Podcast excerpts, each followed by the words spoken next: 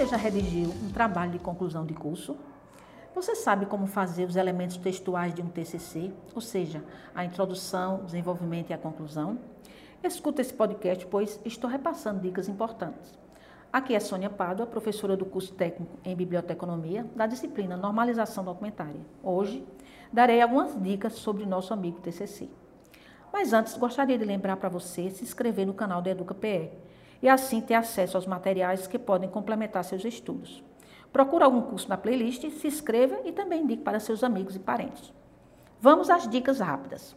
Como é bom quando lemos um TCC e encontramos uma boa introdução, um desenvolvimento com muita lógica e uma conclusão que todos entendam o que você quer dizer.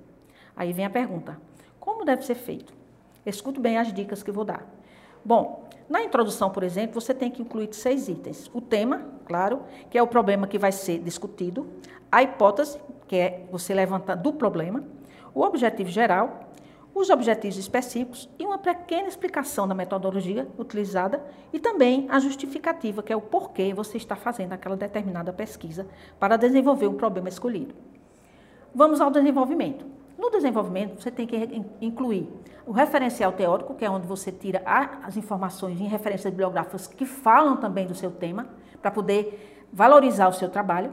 A metodologia, lá você descreve detalhadamente qual metodologia utilizou, os resultados alcançados com a pesquisa e as discussões dos resultados. E por último, temos a conclusão.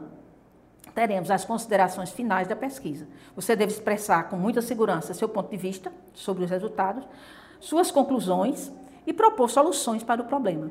São também registradas as restrições, os benefícios e a aplicabilidade das soluções propostas. Pessoal, essas são as dicas que eu tenho de introdução, desenvolvimento e conclusão de um TCC.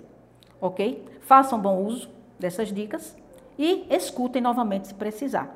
Bye bye e até o, até o próximo podcast.